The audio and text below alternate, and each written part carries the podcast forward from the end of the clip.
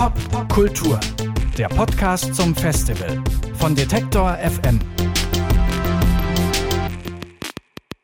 Ja, und wir sind jetzt heute mal nicht im Franz-Biergarten, sondern ich sende jetzt hier quasi live aus einer Ausstellung auf dem Popkulturfestival, immer noch in der Kulturbrauerei. Und neben mir steht jetzt Chris Keller. Hallo erstmal Chris. Hallo, grüß dich. Du bist Fotograf und Musiker und du kuratierst zusammen mit Anke Fesel, die jetzt heute leider nicht da ist, diese Ausstellung hier mitten im Freien ähm, mit ganz viel Schwarz-Weiß-Fotografien aus dem Nachtleben aus Berlin von den 90ern bis jetzt und New York in den 70er Jahren. Warum genau diese beiden Städte und warum genau diese beiden beiden Zeitpunkte oder Zeitspannen? Wir fanden es spannend, die beiden äh, Nachtleben-Momente quasi gegen, sich gegenüberzustellen. Irgendwie der 70er Jahre. New York-Moment war ein großer Moment von Freiheit, wo es eigentlich so, was weiß ich, Entstehen der Punk-Bewegung, die Disco-Bewegung. Es war irgendwie gerade für die LGBT-Community so ein Aufbruchsmoment, wo sie gerade entkriminalisiert waren und noch bevor AIDS und Ronald Reagan wieder den Freiheitsmoment zerstört hat. Also es ist so ein Aufbruchsmoment in New York gewesen dass die Stadt insgesamt Probleme hatte mit Kriminalität und Dreck und Drogen und kein Geld. Es schafft natürlich Freiräume und das kommen wir dann zu Berlin. Das ist natürlich irgendwie so das Nachwende Berlin ist ja auch so ein Freiraummoment gewesen irgendwie und äh, das haben wir einfach mal fanden das spannend, das so ein bisschen nebeneinander zu stellen, so die Parallelen und ein bisschen auch Unterschiede da drin zu sehen. Und das sind jetzt ja hauptsächlich Fotografien von, also es sind eigentlich nur zwei Fotografen, Meryl Meisler, ne, eine ganz bekannte New Yorker Fotografin und Ben de Biel, auch glaube ich so, also nicht nur eine Fotografenlegende in Berlin, sondern. Der Hund irgendwie, der Ben, irgendwie hat ja auch das Maria am Ostbahnhof gemacht. Wir haben zusammen früher, ich war da auch mit im Eimer-Kollektiv irgendwie. Ben hat noch davor die ständige Vertretung unten am Tacheles gemacht. Das war so eine der ersten richtigen straighten Techno-Dissen irgendwie in Berlin. Und von daher, Ben ist da ganz engagiert immer im Nachtleben. Jetzt stehen wir gerade vor einem Foto von Meryl Meisler und ein Riesenporträt von einem jungen Punker, würde ich sagen. Auch nicht der schönste Mann, den ich je gesehen habe. Und hier finde ich, ist es relativ einfach auch so zuzuordnen. Man kann sagen, das ist bestimmt nicht, nicht in der Jetztzeit. Ne? Das ist so definitiv 70er Jahre. Was findest du so gut an diesem Foto? Also ich mochte einfach den, dieses freche, rotzige, was er da hat. Irgendwie das steht für mich wirklich äh, prototypisch für Punk. Und er ist auch Sänger gewesen von der Punkband, wie hießen die? Dead Boys, glaube ich. Muss auch so eine ganz frühe New Yorker Punkband gewesen sein. Also ich mag das Provokante, was er da hat. Irgendwie das, ja, Fuck-off-Attitude, die mag ich gerne irgendwie. Und das mochten wir auch ganz gerne. Wir haben das so als Durchbruch. Also man sieht es quasi so von außen. Wir haben ja die Ausstellungsarchitektur, wo so Räume entstehen. Er guckt so durch und guckt irgendwie quasi so. Deswegen fanden wir den an der Stelle äh, perfekt. Genau, man sieht auch, wenn man hier durch die Kulturbrauerei durchläuft, dann guckt er einen schon so ein bisschen provokant, so, ne? auch wenn man gar noch gar nicht in der Ausstellung drin ist, guckt er einen schon so ein bisschen provokant an. Es gibt ja, also ich kenne es auch aus meinen Zeiten, in denen ich viel weggegangen bin, es gibt ja auch immer diese klassische Club, so angeheuerte Clubfotografen. Mhm. Was ist der Unterschied jetzt bei Ben de Biel und bei Meryl Meisler? Man muss sagen, grundsätzlich in Clubs zu fotografieren ist relativ schwierig, weil meist verboten. Also zumindest jetzt das Handy hat nochmal so eine andere Dimension reingebracht, was dann wieder gekonnt hat mit Handy verboten, wie im Berghain wird. Aber eigentlich war es gerade in den 90er Jahren, wenn wir jemanden im Eimer erwischt haben, der fotografiert hat, dann haben wir ihm die Kamera weggenommen, den Film rausgezogen und ihn rausgeschmissen, weil wir da keinen Bock drauf hatten. Es war einfach ein besetztes Haus, es hatte was mit Illegalität zu tun, keine Konzessionen und hatten überhaupt keine Lust drauf, dass da unkontrolliert irgendwelche Bilder erzeugt werden. Ben war als Insider natürlich in seinen Clubs und als bunter Hund. Auch in anderen Clubs irgendwie, wo er wirklich immer Clubbetreiber und so bekannt war, hat er Freiheiten genossen, die andere nicht hatten, nämlich in den Dingern rumzuspazieren und zu fotografieren.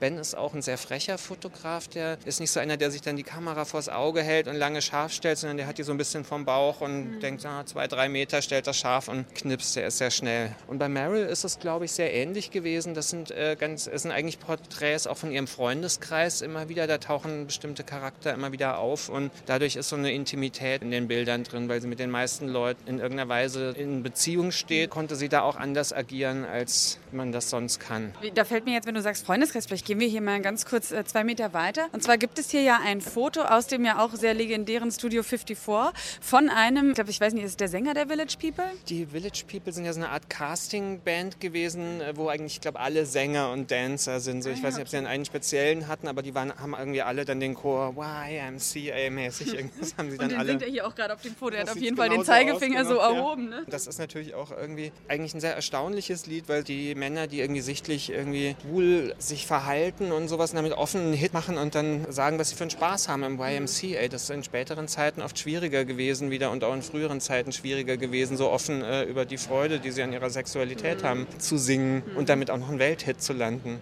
Von daher ist das irgendwie für mich was Besonderes. Und ist es bei Marilyn Meisler dann auch so gewesen, dass sie, äh, wie bei Bende Biel, dass sie so gute Kontakte in die Clubs hatte? Weil gerade Studio 54, weiß man ja auch, war ja auch irrsinnig schwer an, reinzukommen. Da standen die Leute dann ja irgendwie die ganze Nacht und haben versucht, ich glaube, man musste auch immer versuchen, den Clubbesitzer persönlich davon zu überzeugen, dass man rein darf. War sie dann auch so? Also wenn wir das jetzt hier, dieses Foto sehen, sie ist ja wirklich immer mittendrin, sehr nah dran an den Leuten. Es gibt auch ein tolles Bild hier von einer DJ, glaube ich, die hier in dem DJ-Booth steht. Hatte sie da auch so ein bisschen Sonderrechte, weißt du? Ich glaube schon, dass sie da gearbeitet hatte, Leute kannte, die da gearbeitet haben. Aber es gibt ein anderes Bild, wo es heißt Rejected from the Studio 54, wo sie offensichtlich mal nicht reingekommen sind. Aber ich denke, dass sie irgendwelche Connections hatte, um da so fotografieren zu können. Mit Meryl haben wir leider auch hauptsächlich über E-Mail kommuniziert. Ein Bekannter von uns hat irgendwie die Bilder an uns rangetragen. Und dann dachten wir, wow, das passt gut irgendwie dazu. Aber ich würde auch gerne mal länger mit ihr reden über ihre Zeit. Daher weiß ich von Meryl ein bisschen weniger als von Ben, mit dem ich irgendwie schon in die Schule gegangen bin.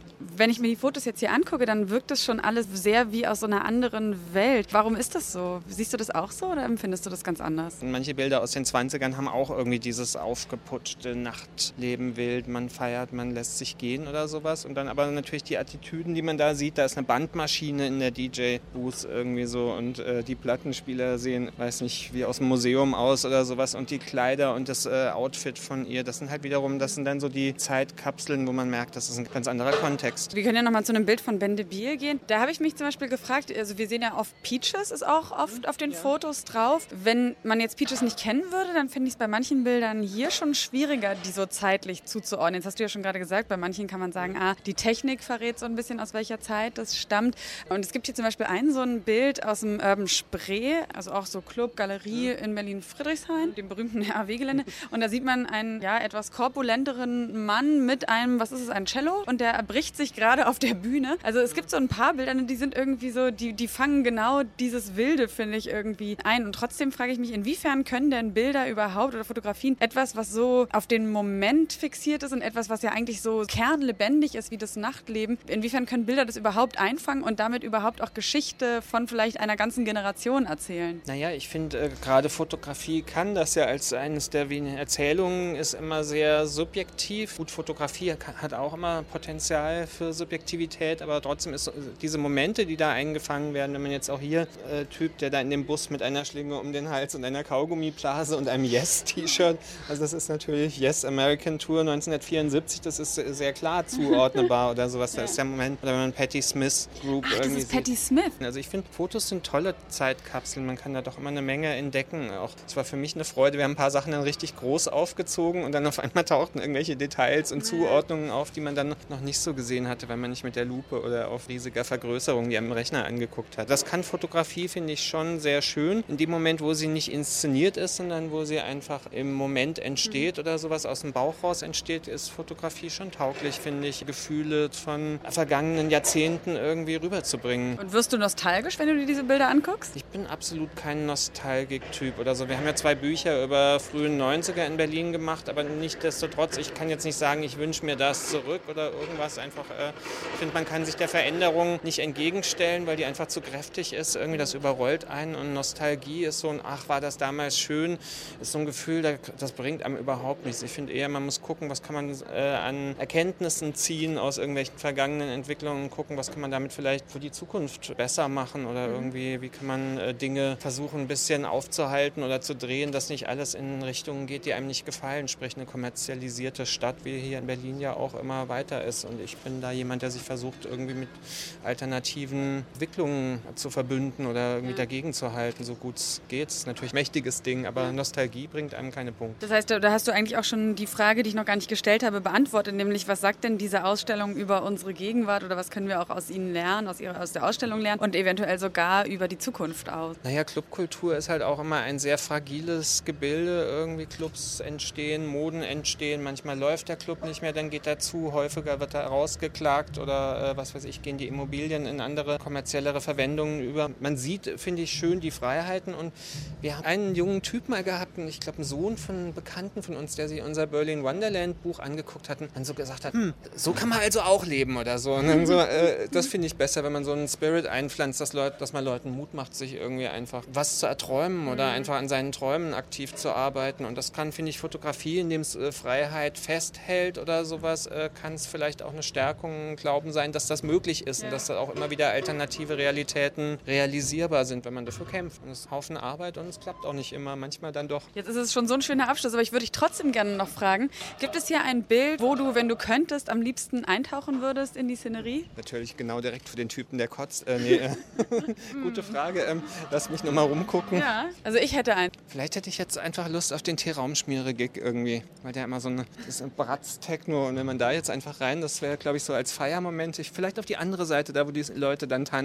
aber das könnte was für mich sein, ja. Marco Haas, äh. AKT Raumschmiere, der immer so sehr ekstatisch äh, auflebt Deswegen ist ihm die Hose auch schon zur Hälfte runtergerutscht. Ja, das ist alles Kalkül bei ihm. Er ist Performer und lebt das aus, 150 Prozent aus irgendwie. Was wäre denn dein äh, also Eintauch? Ich glaube genau die andere Seite. Also es gibt hier ein so ein wildes Disco-Bild, Studio 54. Also ich finde da, da, ah, ich weiß nicht, also ich, ich bin jemand, ich liebe auf Partys einfach wirklich dieses Gemeinschaftsgefühl mhm. und dieses, äh, keine Ahnung, ekstatische und am liebsten auch ekstatisch ohne künstliche Substanzen. Und ich finde dieses Bild ist irgendwie so, das weiß ich nicht. Der, jeder äh, tanzt da ein bisschen für sich. Da ist ein Typ mit nacktem Oberkörper und so 70er Hose, der so total im Groove drin ist und um ihn herum sieht es einfach aus, als hätten alle Leute einfach eine mega gute Zeit. Alle haben sich irgendwie auch ein bisschen aufgebrezelt mhm. und es wirkt irgendwie so richtig so, jeder ist in dem Moment total gefangen und ich glaube, wer hätte nicht auch gerne mal das ja. Studio 54 erlebt. Das ist bestimmt ein sehr cooler Disco-Moment, wenn man da einsteigen könnte. Auf jeden Fall, gibt es eure Ausstellung denn für alle, die es nicht zum Popkultur schaffen, ähm, nochmal irgendwo anders auch zu sehen? Nee, das ist jetzt wirklich eine einmalige Sache fürs Popkulturfestival, drei Tage und dann weg. Wer aber die Berlin-Bilder sehen möchte, der kann sich auf jeden Fall euren Bild Bildband zulegen. Er heißt Berlin Heartbeat. Genau, wir haben äh, zwei Bildbände sogar gemacht. Berlin Wonderland,